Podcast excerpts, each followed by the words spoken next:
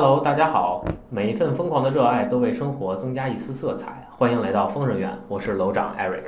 我可能还是个正常人的莎莎。然后我们今天欢迎我们的零零三号病友，我觉得算是中国流瑜伽里，呃，反正大家都非常尊敬的一位了。而且我觉得只要就是基本上瑜伽馆哈啊提。呃，任劲松老师没有不认识的，就你去谈瑜伽馆，我去谈好多瑜伽馆都是假装，就是借着您的这个招牌。小松老师的朋友，我说以后跟我们合作了，我们有机会让小松老师来您这儿做 那个工作坊。小松老师从来不知道这件事情，对，不知道。行，那我们先欢迎小松老师，然后小松老师稍微介绍一下自己。好，大家好，我是任劲松，你也可以叫我 Sean。啊，我是从二零零三年左右开始练瑜伽的，现在已经快二十年了，啊，但现在还是非常呃，就是喜欢瑜伽，啊，可以说是啊，二十年如一日。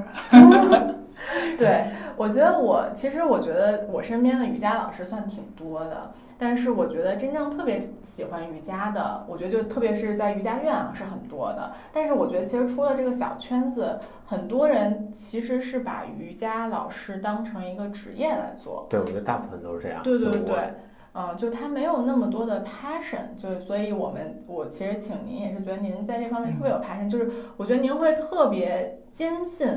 这个瑜伽。的整个的理论和生活方式吧，然后而且特别愿意生活方式这个确实是挺多，因为呃，我我之前刷小红书刷到您，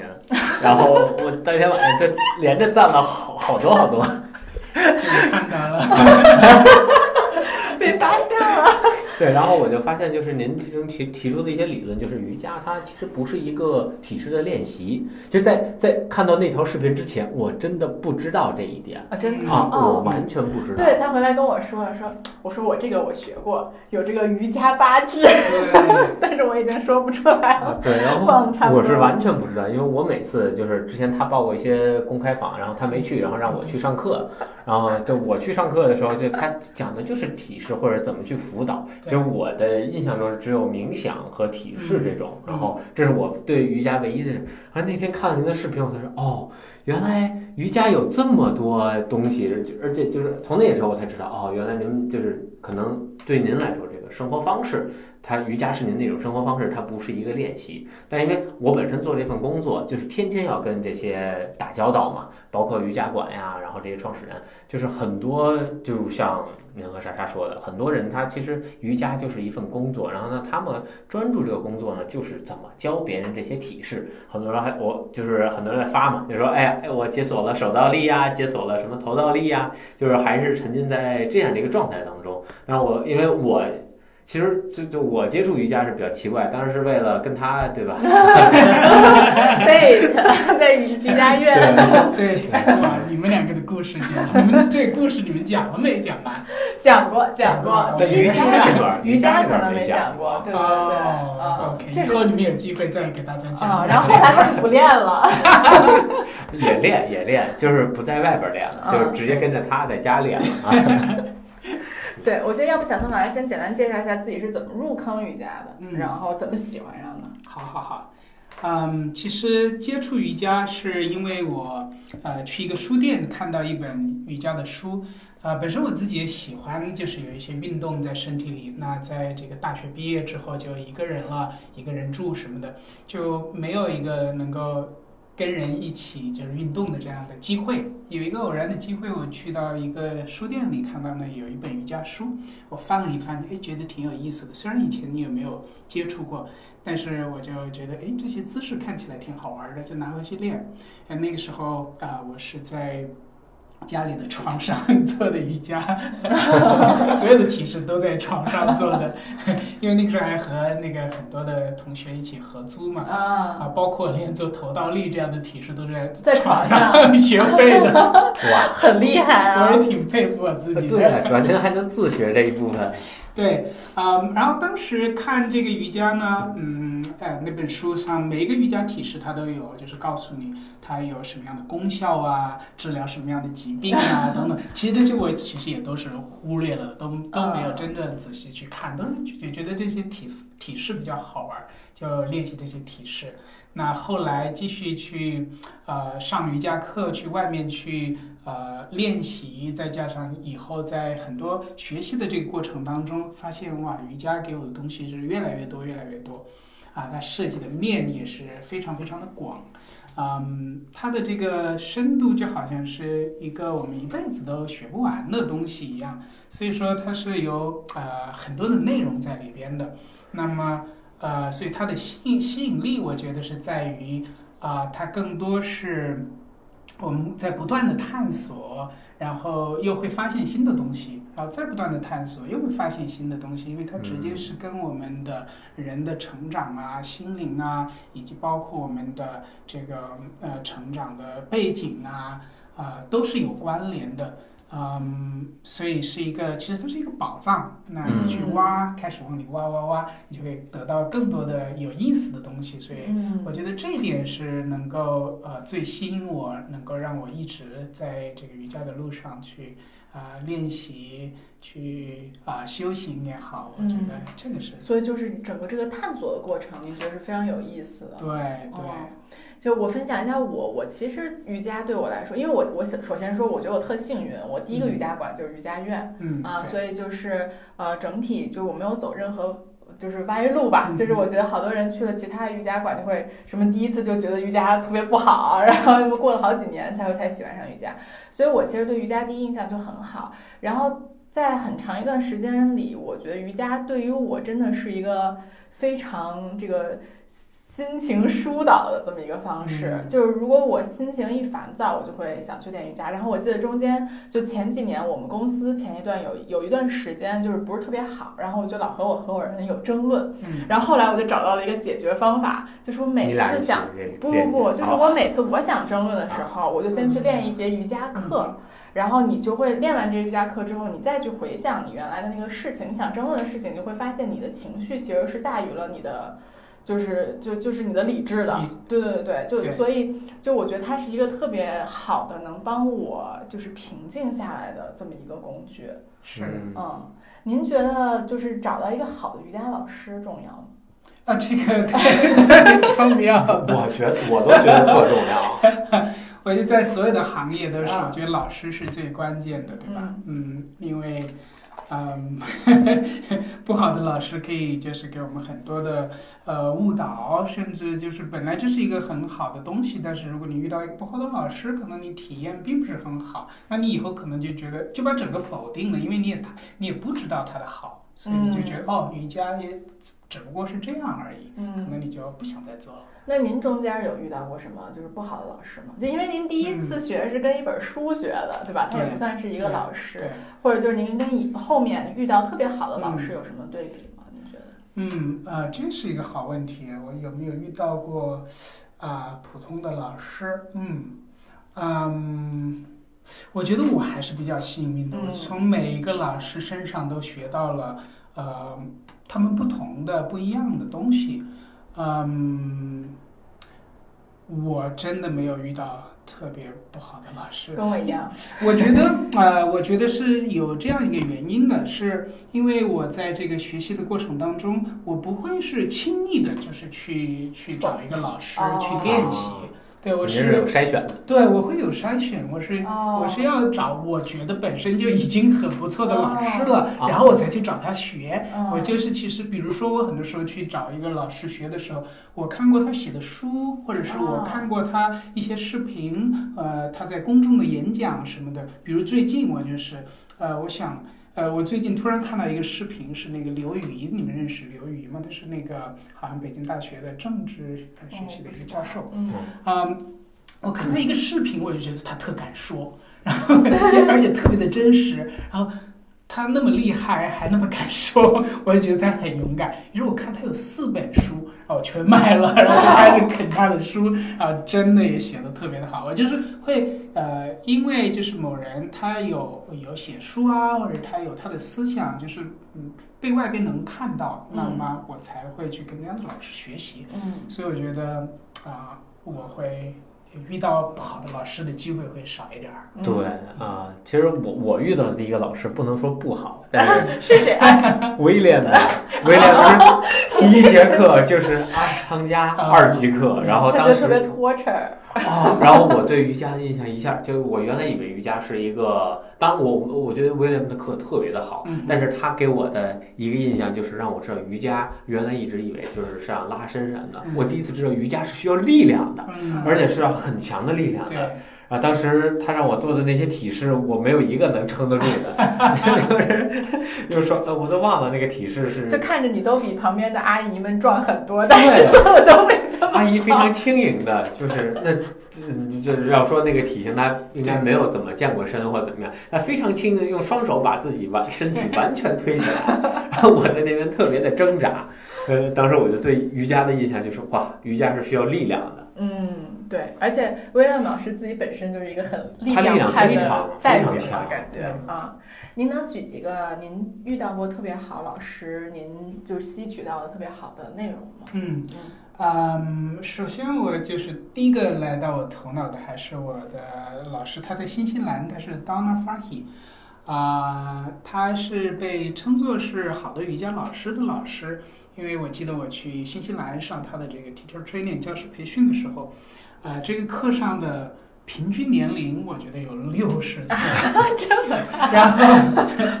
然后这些老师去参加他的教师培训的这些，其实基本上都已经是老师，而且这些老师基本上都已经教了几十年的课了，还在参加他的教师培训。可他只有五十岁那个时候，只有五十多一点儿，五十刚出头。所以，嗯，我觉得我从他身上学到很多的东西。第一是他呃的这种包容和这种不评判的一个一个一个态度。嗯他就是你不管你的教室里是谁，不同的年龄、不同的身体情况，因为在他的这个教室里，有人是可能呃他练习很久的瑜伽，但是他有可能是还是一个呃身体很超重，然后什么姿势也不怎么做得了，然后他就教非常疗愈的、非常简单的体式，嗯，他更多的是呃。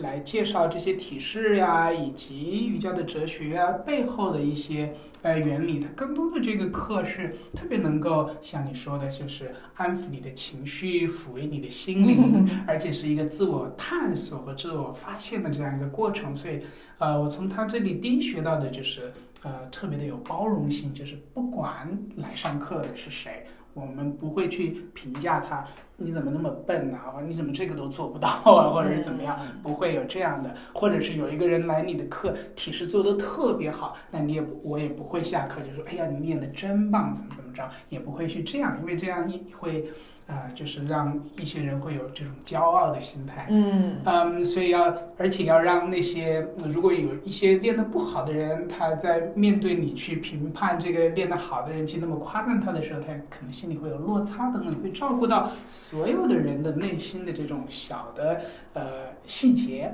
嗯，不评判，所以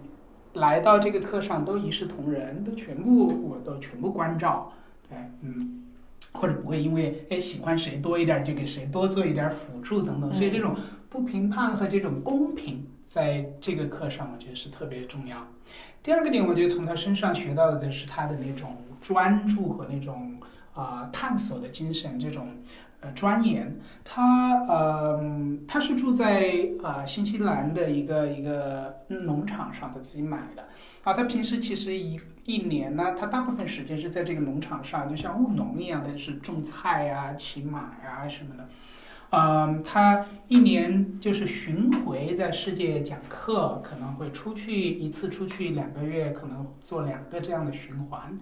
啊、所以大部分时间是在家里。那么，尽管他在一个家里务农，他每次讲课之前，以及他在家里这种高产和高效率的这种状态是让我特别吃惊的。比如在疫情的期间，他推出了呃在那个 Master Class 上面的大师课，呃那个录的特别的好啊，这状态特别的好。然后他又推出了网上的这个 Teacher Training，就是教师培训什么的，然后啊、还写了很多的东西。我就觉得哇，他嗯，我要是在家里，在一个农场的话，我就是要在这干农活的话，我就觉得我可能就只能干这一件事儿，没办法像他那么高产。嗯所以，呃，这个也是我非常欣赏他，想向他学习的呃地方。嗯，还有他就是整个他的这个生活状态，呃，也是非常，也是我非常欣赏的，就是能够把，嗯，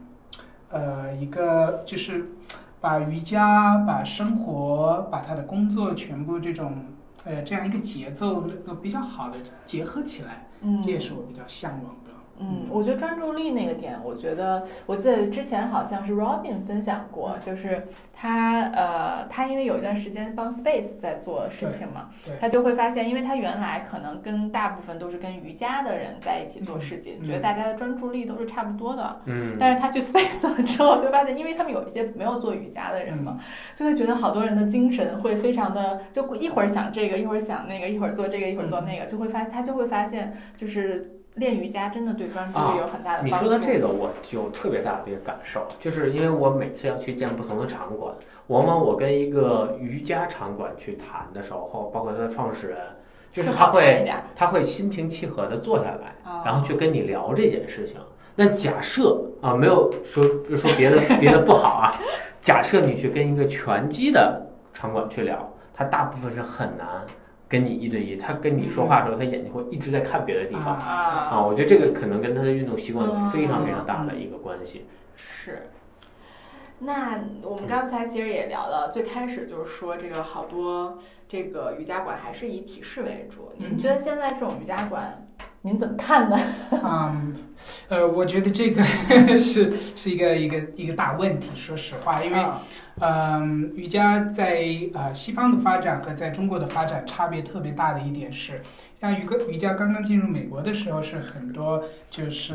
呃有点像精神导师一样，他们去美国去做一些特别大的这种演讲，很多人是就是追随他们是一种精神的一种修炼，就是因为在美国这个呃西方的这个经济发展的那么快的时候，大家就会精神就会匮乏，就其实跟跟中国现在有点像，也是是。大家都有钱了，啊经济发展这么快，然后但也没事儿干。对，然后大家就是天天在手机上看这种看那种，就特别的浮躁，然后也嗯像你刚才说到的，就是没有办法专注，就是嗯不停的在被各种信息，就是就。就是一般现在跟人说话都很少有人就是能这么专注的看着你的眼睛，听着你说话，而不看他的手机。对，对吧？所以说，呃，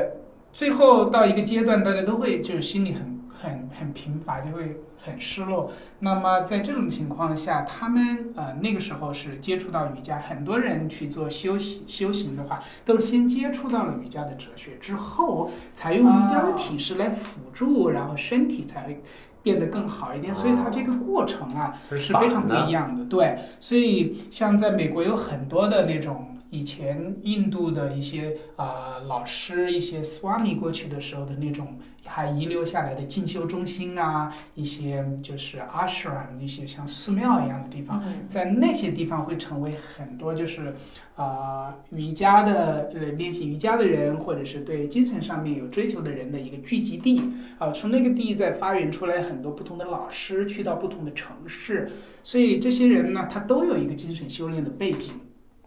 啊、而在中国瑜伽进来的时候，是从健身房开始发展起来的。你会发现，然后他就做瑜伽，就是为了减肥，为了身体好，为了气质好，这三点。气质好。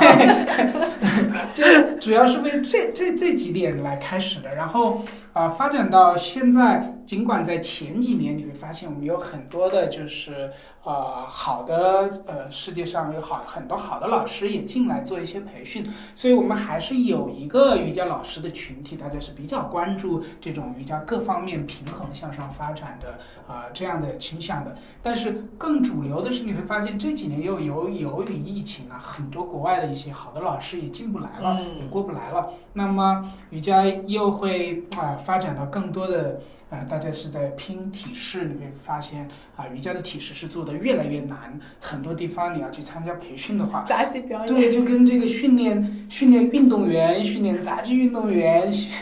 的那种训练方式，我听起来都是匪夷所思。嗯，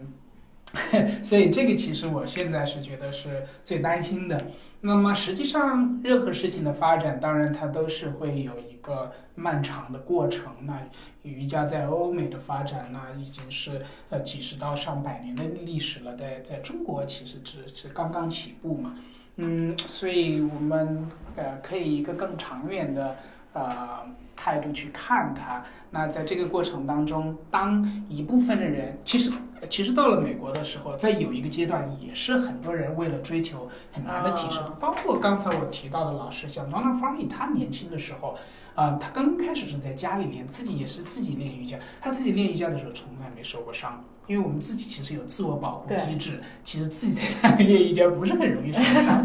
啊，比较懒惰，对，比较懒惰，因为自己都会觉得啊，可以 了，差不多了，下一个，对自己没那么狠，而且又没有比较，就没有伤害，对吧？对对。然后你去了一个瑜伽馆练习，哎呦，个个都做成那样，旁边那个，首先你自己就要就是狠一点吧，对自己。其次，如果这个老师还是一个非常激进的老师，他来再推你一下，再怎么一下，所以当他开始去瑜伽馆上课的时候，他就伤痕。累累，因为那个时候也是练阿啊，就你刚才说的阿汤，还上了那些课，所以就各种各样的伤，后来要花很长时间慢慢去疗愈。实际上，现在中国的瑜伽的很多的瑜伽的这种高难度的体式的追求，就跟那个时候很相似。因为这些人去练习的都是年轻的小女孩，身体又特别的好，或者是小男孩，身体条件都特别好，他现在可以练很高难度的体式。但是，当他练了十几二十年之后，慢慢的他就要花几十年的时间来疗愈他慢慢积累的伤。对，其实您说这个，我特想再补充一个，因为您刚才其实说到瑜伽里边有一个特重要的是平等，嗯，然后还另一点就是就是大家就是呃，就一一方面是关系上的平等，另一方面就是说大家不要去做任何的比较。嗯，那其实比如您作为老师，您在一节课上怎么去？平衡这件事，就不让大家产生这种比较。像您说的，本来可能我已经站不住了，对吧？但我看到边上所有人都在，都都在做这个，还在坚持，那我自己其实其实也很难放下这个这个。那我还要再咬牙坚持，那这个就会增加自己受伤的风险。那您比如说作为就是在上课的阶段，您怎么去去平衡或者怎么去调整？对，我觉得第一吧，就是要呃给选择，就是有很多课上可能老师都是会呃给最难的选择，然后很少给更容易的选择。我觉得像嗯我在上课的时候，一般只要是稍微有一些挑战的提示，我都会告诉大家，那更容易的应该是怎么做啊，不要太勉强自己，就是而且要主动的。鼓励那些呃过于激进的学生退步和降阶，也不要去提示大家不要伤害到自己，更多的是去感受每个姿势给我们带来的一个一个身体上的感觉。嗯，还有就是像我刚才其实已经提到，不要去赞扬那些做的特别棒、呃做的特别深的，就是啊那种呃体式做的我们说特别牛的这样的学生，嗯。因为你在赞扬他们的时候，那做的不好的人就会觉得，哦，那是我们努力的目标，那是什么？反而我们会去鼓励那些正在休息的学生，比如说一个人在做婴儿式的，一个人又在做一个非常难的体式，我反而是要去给做婴儿式的这个体式一个舒服的调整，去去告诉他，哎，这也挺好的。嗯，这样的话，他们就能够哦，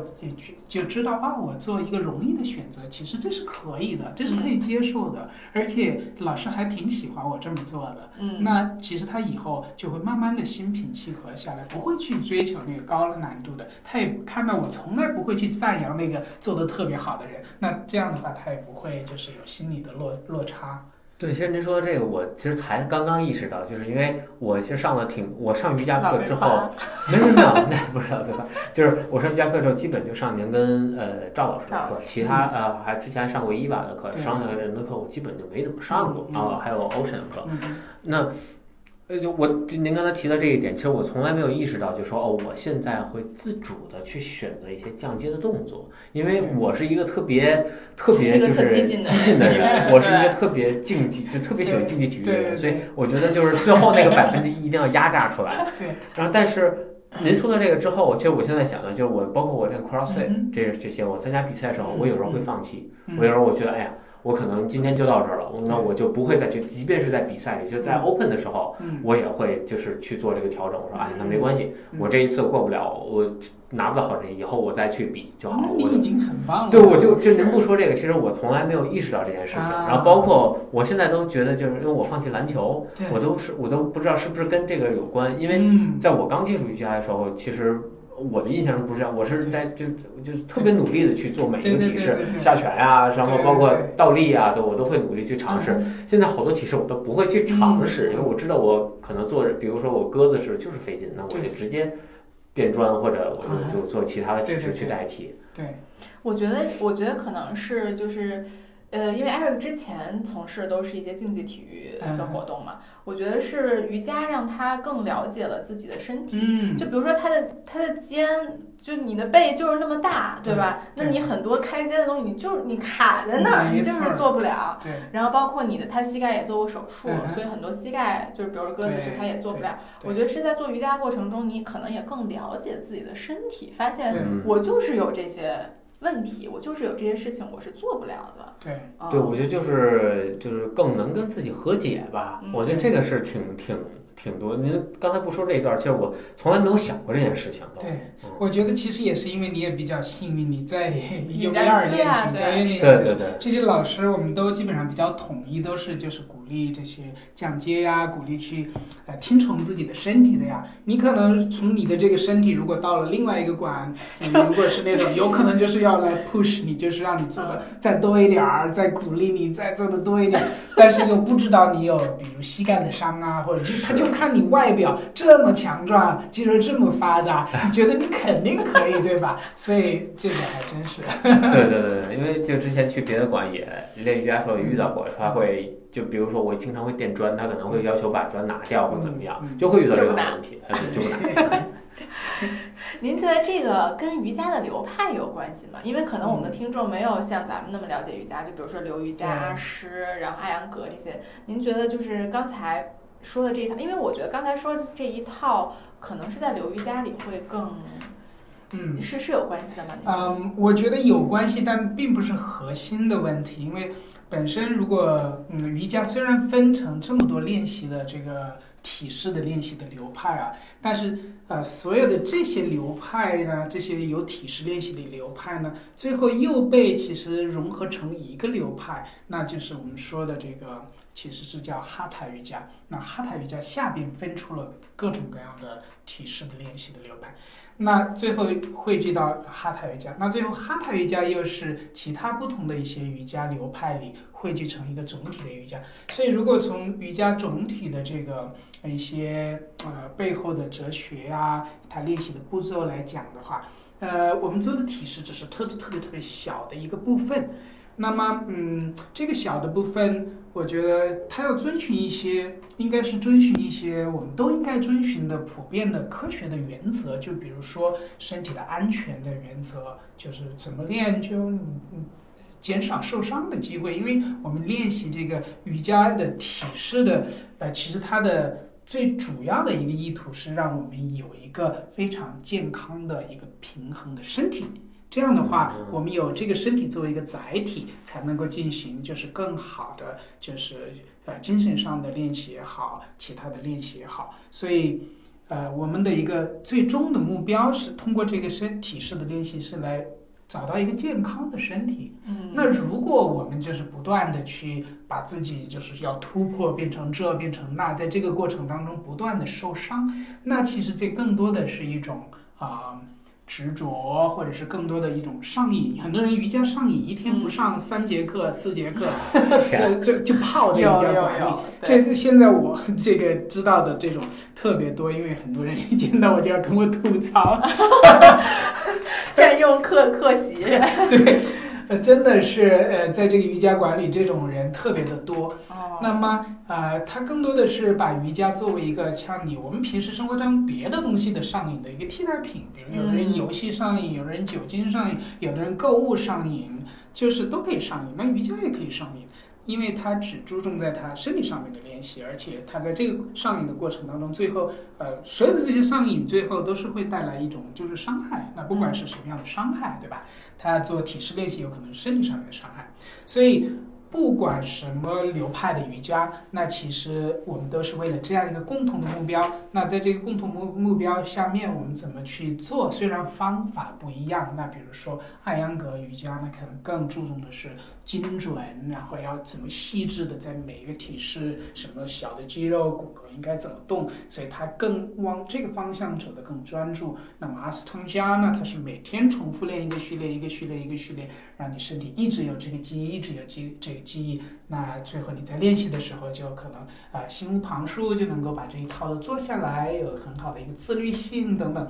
那嗯，阴瑜伽那它又是能够让我们保持在一个体式里，又能够让呃我们身体的经络更好的去疏通。那长时间保持体式呢，又对于你的就是呃就是筋膜层面的组织，比如我们的韧带呀、我们的肌腱呀，产生一个一个张力、一个正面的一个呃影响等等，这些都是嗯。虽然是不同的流派，但是它最终的目的其实还是让我们有一个非常好的身体。所以，呃，总体上来讲，啊、他们的差别不是说那么的根本。嗯对，那您觉得练这几个不同瑜伽的人或者老师啊，就我觉得从老师来说，嗯因为练练习时间更对对长，他们有什么不一样的感觉吗？嗯，这个呃差别还挺大的。是吗？我希望这些听众都是对瑜伽有一点 了解的，要不然他们就当听天书了。所以是什么感觉？每每一种？对，呃，我自己感觉练刘瑜伽的人呢，他因为呃比较随性、比较自由，或者比较带有很多的创造性在里边。那就像您和赵老师这种。对 对，他们就可能比较随性一点，可能他们也喜欢别的运动，所以身 体 肌肉也比较发达一点。然后他们就是对呃，就是比较随性吧，啊啊、比较也比较包容一点。那练习阿烟格呢，因为他们呃要求非常的严格，嗯，那他们的很多人的个性就是会比较鲜明，比较鲜明，比较胸对对，或者凶或者执着我，上过好几次，或者 轴，对对对，这不是负面的啊，这是一个就啊、当好玩吧。嗯啊，因为好多的艾扬格的老师，他们也是这样的传统过来。但是我也见到，就是其实在美国有很多啊、艾扬格的老师也非常随和，嗯啊、也是一种幽默的方式在教课，什么就非常不一样。我觉得还是跟文化差异有点不不同。在美国的这种比较自由的，生怕冒犯了谁的这种文化，啊在对对对，在中国其实和印度的文化稍微有一点点像，在某些层面上都是东方的。嗯徒的这所以对。师徒就是比较严格，那你必须做成这样，嗯你不做成这样，我还给你拍你，还给你打你一下什么的，这样就这样的。那么啊，练习阴瑜伽的人呢，他因为啊、如果他只练习阴瑜伽或只喜欢阴瑜伽，他们更喜欢冥想，更喜欢安静。你可以看见这个人的能量是安静和阴柔，哎！安安静和阴柔他说他就一些些。只喜欢阴瑜伽。那正好你可以平衡一下对，下。我我一直我我现在就一直练阴瑜伽，就是对说我觉得它跟我平时就是练的东西它更不一样一些，对，而对我的帮助其实是挺大的。是的，嗯，是的。而而而再一个没那么累。因为你平时就举铁啦，已经做了很多的力量性的训练，那你这个时候你其实就是需要像英语家那样保持在这里，也相当于一个修复和放松的过程，是一个很好的平衡。那阿汤呢？阿汤的个性，嗯，他们是呃自律性特别强，我觉得嗯有好多的阿汤的练习都是在早上四点多就开始，而且固定的一个序列，长年累月那么练习。我就遇到一个以前我有一个学生，他也来上我的流瑜伽课，但是他就是练习阿汤。嗯，对，我觉得他们的这种自律是我最佩服的。是你会发现不同人的个性他们喜欢不同的类别的瑜伽，嗯你会看见呃练习阿汤的人的这个个性里边，就是有一种呃自律性，而且他们还有一种就是呃我不想想别的事情，我不需要那么花哨的东西，我的生活就是呃这么直接和简单就就 OK 了。嗯那他就是可以就。呃，就是比较嗯忠诚、虔诚的做这一件事情，他嗯就非常的满足。是我其实因为我我去年就能出差的时候，我经常出差嘛。嗯。然后我出差的时候，我就会特别愿意去选择一家阿汤馆去练，嗯，因为我我我其实是觉得刘瑜伽的馆风险很大，嗯对，就是它可能你教的好聪好，明啊哎，可能教的不好。太聪明了，但阿汤馆其实它就是它序列是一样的，你知道那个体式怎么做，你就对就有个老师在那喊喊口令就 OK 了。对对对对，所以我一般就去找一家梵音你。说我现在的方法就是，啊我先问问那馆主认不认识小松老师，因为他只要认识，真的吗？你大 大概率他就是教流瑜伽的。然后还教的还可以，对哎，没错，而且他在个努力的方向对，而且你就大概知道他在当地是特别，而且你第第一问小松老师，第二问瑜伽院，这两个他都知道的，那基本他就是这个流派下的，要不然他不会他不会了解这个流派，对吧？因为像其他的流派，像呃，无论是这个呃，像像什么现在有的强瑜伽呀，嗯。或者就这这些，嗯，其实他不会了解其他的这些东西，他只是在他这一单独的这一支里边去了解。对，对，我想在这稍微插入一下这个瑜伽院和小松老师小小介绍。啊，就因为瑜伽院是我这个，哎，我都忘了，我从我是二零呃一二年吧，好像开始练瑜伽，应该在瑜伽院开始练瑜伽。啊，然后呃，当时是我去我去了一个 Breakyard 的。的 retreat 跟我父母，然后那儿有一个京西的老师，舞蹈老师教瑜伽，然后他推荐了瑜伽院，应该是认识 Robin，嗯啊，然后推荐瑜伽院，我去那儿去去瑜伽院练。然后瑜伽院这个馆是一个很神奇的馆，我觉对得我每次就是苍蝇馆推荐人去，大家都会觉得这瑜伽馆怎么这么这么小，然后墙皮 往下对掉，对，反正是一个很很小很破的一个馆。然后包括我的合伙人在跟他现在的这个。男朋友、老公 date 的时候也带他去过，就都觉得我觉得瑜伽院以后就可以干这个。就是如果在这过程中能够坚持下来的，那我觉得他是对吧？他是能哎够，你不知道，我们馆还真成了好多对儿，还有包括咪咪老师和他的那个瑜伽院的创始人之一啊、啊就是也是在瑜哦真的伽啊院成的，对，哦，他们都啊，结婚很多年了。月月老管，对，连老板都是。我们说那个，呃，我们说我们不能跟学生那个 dating 或者什么的，有职业道德的。结果我们这结果老板。太太逗了，这个。对，然后小松老师的课现在是完全排不上位哈。对我当时为了上上小松老师课，咱们不是报了那个 retreat 吗？啊，对对对，就是我觉得小小松老师好像是从就前两年，反正两年了吧，大概嗯就是特别的课非常的火爆。嗯，就是因为瑜伽院那个馆本来就很小，可能一个里面就能摆下二十个垫子，对。然后小松老师课的垫子都摆到走廊，非常的夸张。反正我们就约不上啊，然后我们就去上过小松老师的一个在苏梅岛的嗯 retreat，、对对对对，那是我起的最早的一周。对对对对非常非常好。对，那我们我们接着聊啊，嗯那个我们就聊一下对瑜伽的理解吧。就您对瑜伽到底是什么？嗯嗯嗯，这个问题好像是一个永远的我都要思考一下的问题。是是，因为很难去呃真正的去定义或者是限制瑜伽是一个什么样的东西。嗯，可能大家很容易听到的就是大家会说瑜伽是一个呃生活方式。那我觉得我可以在这里解释一下为什么瑜伽是一个生活方式。嗯，其实我的理解也是这样的。嗯，瑜伽整体上来说是想让我们就是变得更健康。那这个健康分为嗯哪些方面呢？肯定分为我们身体上就是要健康，对吧？那啊、呃我们精神上健康重要吗？我觉得比身体的健康还要重要。是我觉得一个人就是非常的开心，过得非常的好，他即使不做任何的练习都够了。嗯，这就是我爸的生活哲理。对呀、就是的。所以，所以身体的健康、精神的健康，那身体和精神的健康，可能还要有其他的一些健康的支撑，比如说啊、呃咱们饮食的健康，咱们休息的健康这些方面。那这些其实瑜伽都涵盖在这里边。那瑜伽的体式的练习啊，呼吸的练习啊，首先就是可以让我们的身体找到非常好的平衡和一个健康的状态。那在瑜伽的，就是如果我们去关注瑜伽背后的瑜伽的哲学的这些学习的，它全部都是在讲如何是做一个更好的人，如何在精神上得到更多的平静和平和。不管你做什么样的练习，最终都是为了这样的一个目的。所以，精神的健康其实是瑜伽里最重要的一部分，包括身体的健康，其实都是为精神的健康服务的。最终，我们这个人是要干嘛呀？对吧？所以呃这也是他关注的。那么嗯，饮食的健康其实瑜伽也非常关注。如果你到这个印度去学习的话，啊，会是有专门的这个阿育吠陀的呃饮食的方式、瑜伽的饮食方式等等，嗯，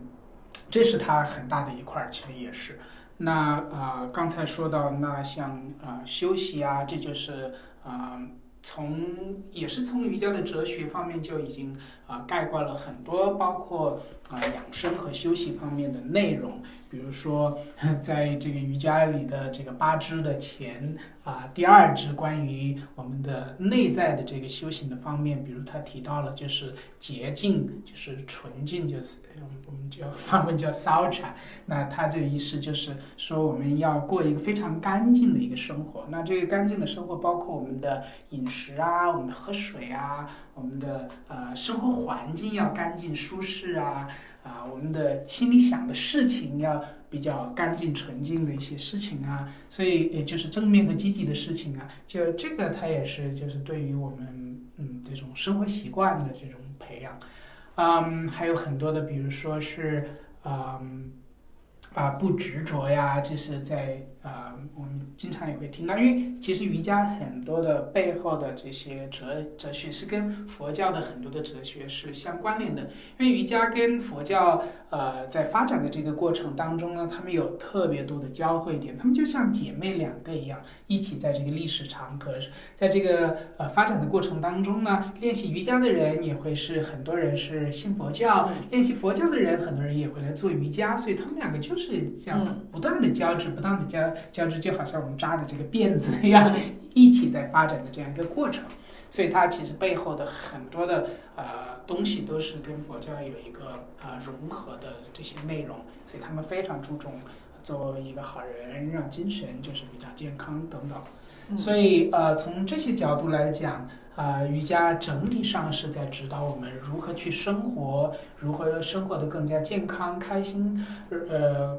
平静、快乐，如何再把这些带到我们周围的人，让他们也变得就是更好一些。所以，我们啊，在这个修行的过程当中，也会变成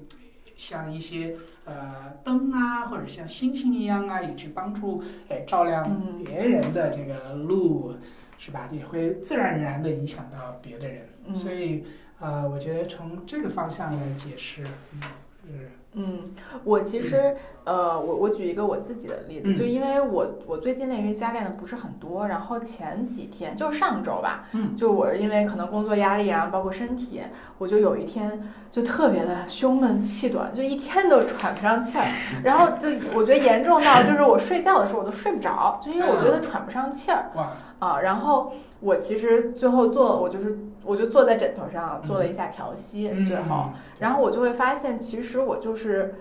就是在生活中我忘记了呼吸，其实就是这么简单一件事情。对，但是我我觉得这个就是瑜伽，就是因为我练过瑜伽，因为我知道，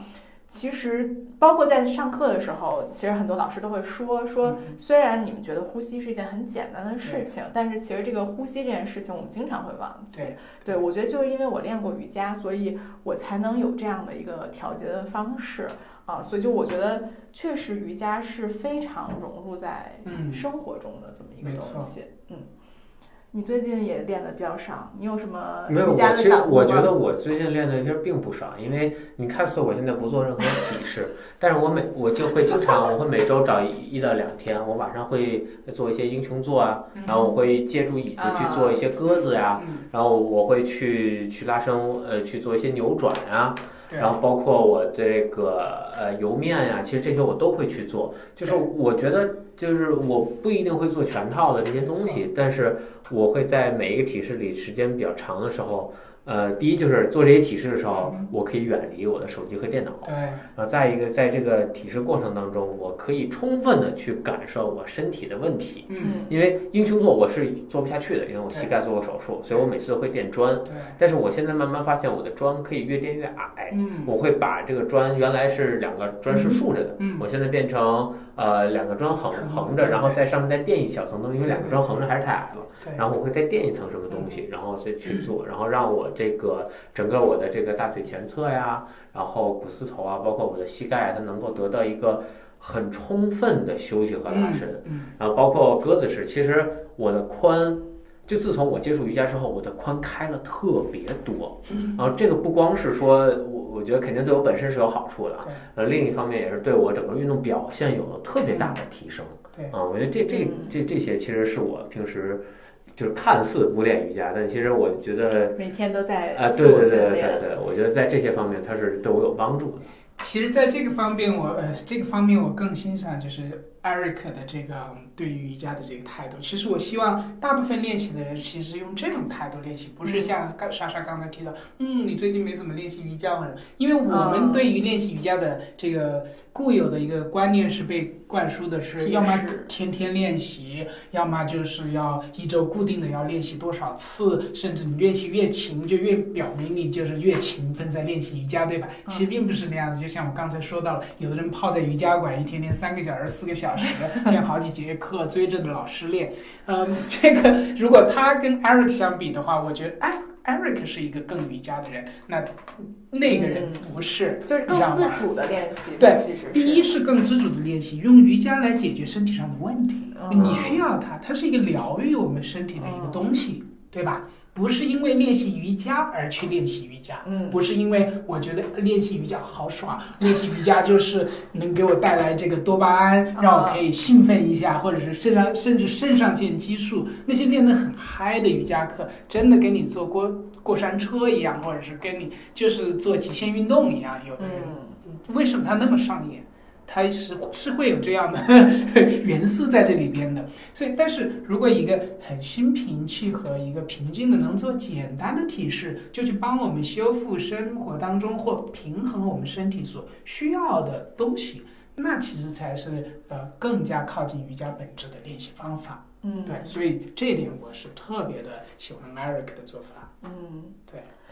你你们觉得练习瑜伽有没有什么目标？就因为我觉得其他的运动它的目标都非常的明确，比如说，就就比别的比运动都有比赛吧，对吧？就是你你你这个铁，你练铁三，你为了我比赛成绩更好，对吧？你练 CrossFit，你为了参加 Open 的比赛，嗯，但是就感觉练瑜伽好像就没有一个目标在，是不是？你们觉得有什么目标吗？就是，反正瑜伽对我来说是解决我很多身体上的问题。嗯啊，这个对我来说是这样的。那其实精神这层面我还真没有太去想过，但是我也很同意，就我觉得瑜伽跟佛教很多理念它是非常相通的，呃。呃，包括就是做 shavasana 时候，嗯因为佛教里边有一个叫吐纳，嗯有一种呼吸法叫吐纳，嗯就要你吸的时候把整个气，然后吸到你的，通过你的这个呃鼻腔进入你的头颅，然后到你整个身体，然后你再吐出来，用嘴吐呼呼出来。这个其实跟您当时教的那个呼吸法，我们在呃苏梅岛练的那个呼吸法非常非常的像。嗯然后包括每次 shavasana 的时候，我都会用这个呼吸法，然后我会觉得。就这个，我不确定它是对我精神的帮助，还是对我身体的帮助。嗯我觉得它反正能解决我一部分问题，但就是这个是对我我对瑜伽的一个因为我觉得莎莎这个问题问得非常的好，也非常的有意思，一般的人不会想到这个点。然后我今天也是第一，刚才听到你这个问题，我的脑子就在在在想和转动，我觉得是一个很有意思的问题。瑜伽首先它应不应该有一个目标，对吧？就感觉我们做所有的事情，它都是有一个目标。我觉得我说这个话可能有点儿有点儿有点儿当没说一样。我觉得它可以既有目标，可以不没有目标。嗯，我觉得它可以没有目标的原因呢，是因为本身瑜伽的这个练习啊，它和我们做所有的事情都好像是一个反向的一个过程。我们做很多的事情的时候，在生活当中都是在做加法，对不对？我们想学更多的东西，嗯我们想要身体变得更好，我们想要让我们表现力更好，我们想要我们拥有更多的东西，拥有更多的钱，等等等等，这些都是在做加法，对不对？那在做做这个加法的同时，我们当然我们的焦虑、我们的压力、我们所承受的身体上的这些和精神上面的这个重压，都会也会跟着我们所拥有的东西一起来增加，对不对？那瑜伽呢，它其实是一个做减法的过程，是希望我们能够减少一些那些不必要的欲望，同时把我们的压力啊，把我们的这些不管是身体上还是精神上还是情绪上的这些压力，也都慢慢减少下来，让我们呃能够去享受一些非常简单的快乐，在生活当中就平平淡淡的就可以，然后比较健康的这样的一个状态。这是在在于瑜伽，就是它没有目标，是其实是对我们有这样的一个一个帮一个很好的帮助。所以其实练习瑜伽我没有帮助，没有目标，它也是 也是挺好的。那么从另外一个角度上来讲的话，它也应该有目标，因为好像我们做任何的事情，如果没有目标，我们在做它干嘛呀？对吧？所以说，经常我会在课开始的时候都会啊让大家给练习设定一个意图。可能你老听我说这个话，但又不知道真的也也不知道你们真的有没有去设定意图，你知道吗？就是那我这个练习，或者我今天这个练习，我身体有没有什么需要就是释放的、解决的问题？或者是我今天在上课之前，我就是特别的生气，那我是不是想要通过这个练习让我的心更平静一些啊？或者是我最近嗯、想要呃，包括是在身体上面哪个地方比较紧，我想要打开一些啊？因为如果这个地方再不打开，它越来越紧的话，最后就导导致疼痛等等。那这些呃，我们是可以设定目标或者意图，那通过这个练习更好的来服务于。啊、我们所想要达到的身体上的平衡，包括情绪上的平衡等等，包括像你就是说，那我在这个呃睡觉的时候突然发现睡不着，因为胸闷气短，那你做起来调节呼吸，其实这个时候你有一个非常明确的目标，你就是想通过这个呼吸的练习来让我平静下来，压力释放掉，我就可以睡着了，对吧？嗯像刚才 Eric 的那个例子也是，你的膝盖就是有做过手术，那么其实慢慢地通过瑜伽来练习，让它的灵活性再慢慢恢复的更更多一点儿，岂不是好吗？所以这些也都是都可以成为你的目标，所以它既可以是没有目标，也可以是有目标。嗯。嗯。嗯。我这儿还有最后一个问题，我觉得这个还挺有趣的，就是这个问题的本身是就是瑜伽教瑜伽能不能养活自己，或者您可以说一说瑜伽这几年在整个商业上面的发展，我觉得是挺大的，对吧？嗯，对。嗯，我觉得做瑜伽老师养活自己的这个本领，比开瑜伽馆养活自己的本领机会还要大。这是为什么现在这么多人想做瑜伽老师？我觉得，啊包括很多呃瑜伽的老师培训也在这个嗯打出一些各种各样的广告来吸引不同的人群来参加这个瑜伽。嗯，首先来讲，嗯，教瑜伽。的这个呃职业生涯会比较长，相 相对于比较这个操课教练其他的那些教，练职业生涯很长，因为 你在年轻的时候，你可以教体力 就比较大、有挑战的动作；你年龄大一些，如果你这个修行比较好，你还可以教瑜伽哲学、教生活方式等等。嗯，对吧？嗯，所以呃，那呃尽管就是瑜伽老师，其实瑜伽老师呃比较容易养活自己，但同时它又是一个非常辛苦的工作，因为真的是一个脑力、体力相结合的活儿，呃，而且还要说话，所以这个老师。嗯，对于我们的身体的考验也是呃比较大的。那么，嗯，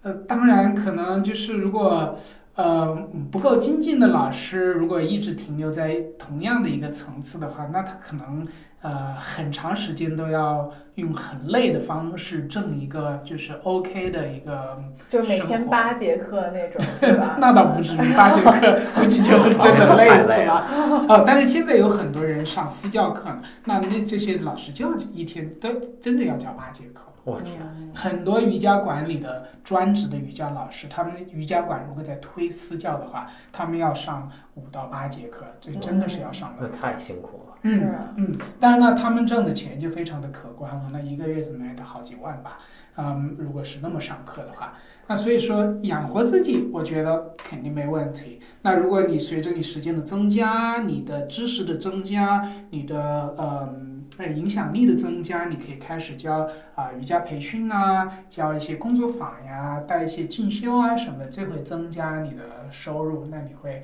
啊、以投入更少的具体的呃教课的时间来获得更大的回报，对吧？嗯这个嗯就会就会更有吸引力了。嗯，所以养活自己肯定没问题。所以这几年其实瑜伽商业的发展还是挺快的，对对吧？嗯，对，就是我觉得瑜伽的这个商业的发展一定是在走很很很高速的一个发展的道路的，确实是这样。嗯，我记得当时好好像是您在我们的教培上说过，我也忘了是您还是小宋呃小东老师了。其实，呃，就是您说过说呃怎么定义就一个人成不成功啊？就是哦。您好像说对对。对您好像说什么您回老家，然后别人就是你们什么老家竞选什么成功人士 什么对，我对是您说的。吧？对对，然后说什么他嗯您妈帮您报名了，还是 怎么样，就觉得他挺成功的。但是啊。其实，在他们老家，可能就觉得一个瑜伽老师不是一个对成功的这么一个标签，就你可能你得是一个什么公什么处长这之啊类的 吧，对对吧？对对对啊对，是的，是的。您觉得瑜伽老师的这个生活会比其他人更简单吗？就是物嗯质、呃物质、精神吧都有。我觉得不一定，因为瑜伽老师的种类太多了。嗯 我说到，因为瑜伽是一个真的是一个，也是它跟嗯，它在中国跟我们好多别的行业是一样的，这每个行业都有不同的人。那有的人可能呃，虽然是呃。这个招牌是瑜伽老师，但他过着生活可能跟普通人是一样的，嗯。他也有很多的焦虑，也有很多的呃，也在追求各种各样的呃表面上的外在的向外的寻求的这个东西，所以嗯，不能直接就是说瑜伽老师是不是嗯、这样，嗯，嗯。那就是您这一圈儿的老师呢？您觉得会不会？因为我觉得您在您那个小红书的那个置顶的那一篇里也有说，您特别喜欢旅游。嗯就我会觉得，就是瑜伽瑜伽院的这一波老师吧，让我都觉得他们对体验呐、对这种，就比如如果是拿物质和体验来相比较的话，好像大家对体验会更有兴趣。这个我我赞同，嗯。确实在瑜伽老师的整个这个圈子里边，包括我认识的啊、呃大部分的瑜伽老师，他们都是比较注重就是啊、体验、探索生活，相对于把就是啊、呃物质层面的这种需求，包括是比如说购物的需求啊，嗯，买房买车的这样的，或者要吃一定要吃很好吃的东西，这样的需求会降的呃比较低一点，而反而对精神方面的需求，对于自由方面的追求，对于探索这个世界的这种追求的这个呃东西会看得更重一些，我觉得，嗯。我其实还有一个问题，我想接着往下问，就是因为瑜伽整个这个业态，或者我们管它叫商业的形态，嗯其实这几年在中国发生了比较大的变化。嗯其实像最早瑜伽院可能是唯一一个做这种非常怎么专注的一个瑜伽馆。现在有别的吗？有啊，啊一直啊都对很就包括瑜伽院很多老师出去去外地去开的这些馆，哦其实就我有都联系过他们。嗯然后，那他的整个的状态，包括他想做的这个理念，你是可以通过他的言行，包括他整个场馆的氛围，是他是可以表达出来的，你能感受得到。嗯啊，呃，但但是像现在越来越多这样的馆，那未来包括现在像 yoga retreat 这种形式，就是旅旅行的，呃，对，旅修的这种形式越来越多。那您觉得未来瑜伽还会有其他的形态吗？因为我看到像瑜伽现在跟动物流啊什么，其实它的关联度也越来越高了。它不光是自己，就是光自己去练了，可能会加入其他的一些东西。对。嗯，对，瑜伽在嗯中国的发展是比较丰富多彩的一个一个感觉。相比跟跟世界别的其他的国家来相比的话，瑜伽在中国确实是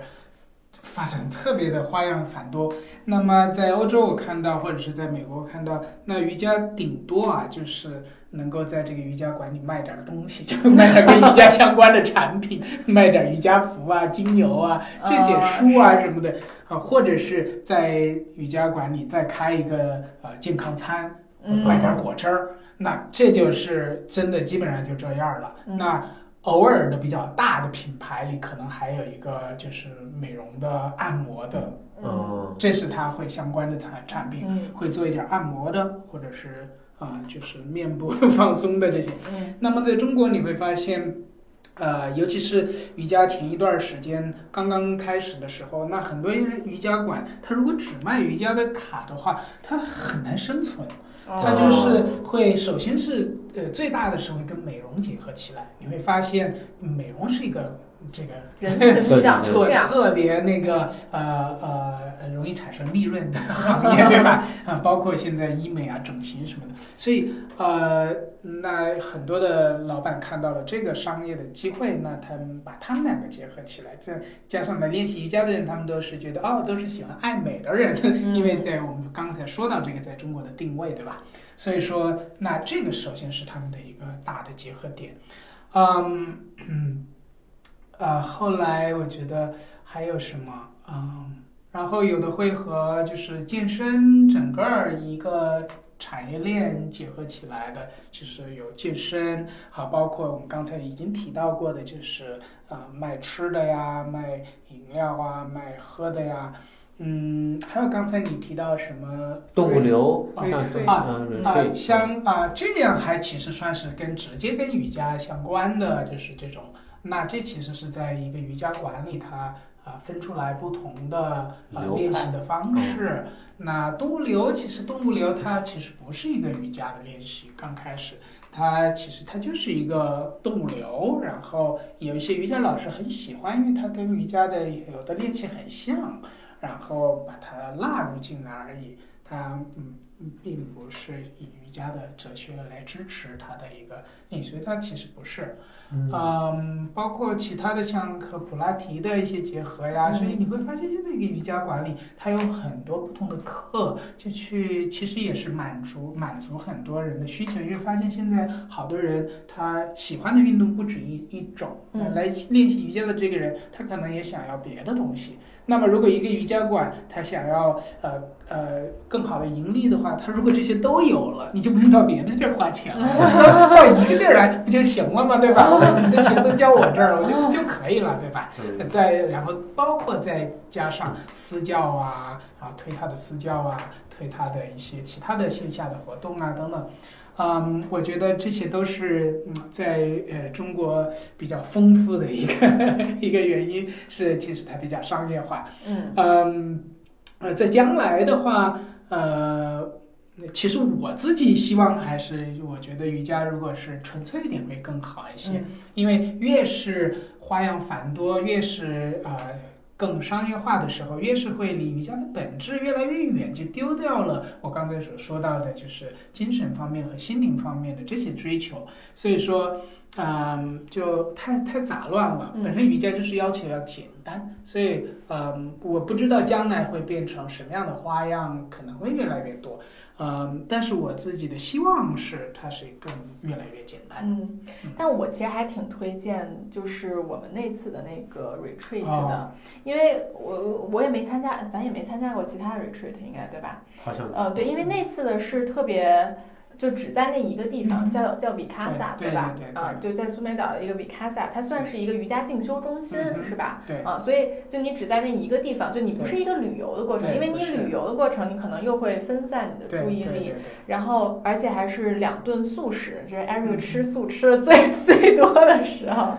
对，所以我觉得那个整个过程其实是非常就是专注于瑜伽的，就是你整个那七天其实恨不得都在修行瑜伽，对对。啊对，而且那个地方，你看他自己也有很多的瑜伽课，除了我们早对对上上那个课，对对对你还可以体验各种不同的啊、放松的呀、练习的呀，丰非非常丰富。对，嗯，是我国内有这样的进修的地方吗？现在？嗯，好像有，但是可能就感觉上不太一样。呃，嗯现在国内也有，我前段时间还有一个人推荐一个地方，他说在一个庙里，那个地方有哦，专门做培训的一个一个楼，然后在那里也吃素食，然后就待在那儿，因为它也远离都市，就是一个好像是一个挺梵音自己是不是有一个？对，梵音有一个进修中心在湖北，小东老师在那儿。对，啊对在那儿，对。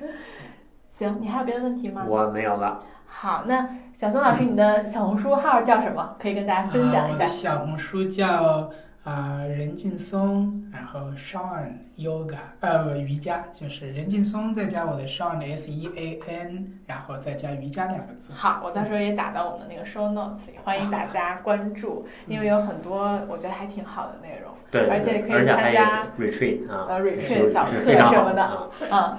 行，那我们这期就到这儿，好的，我们谢谢小东老师，好，谢谢你们，我们下期再见，拜拜拜。拜拜。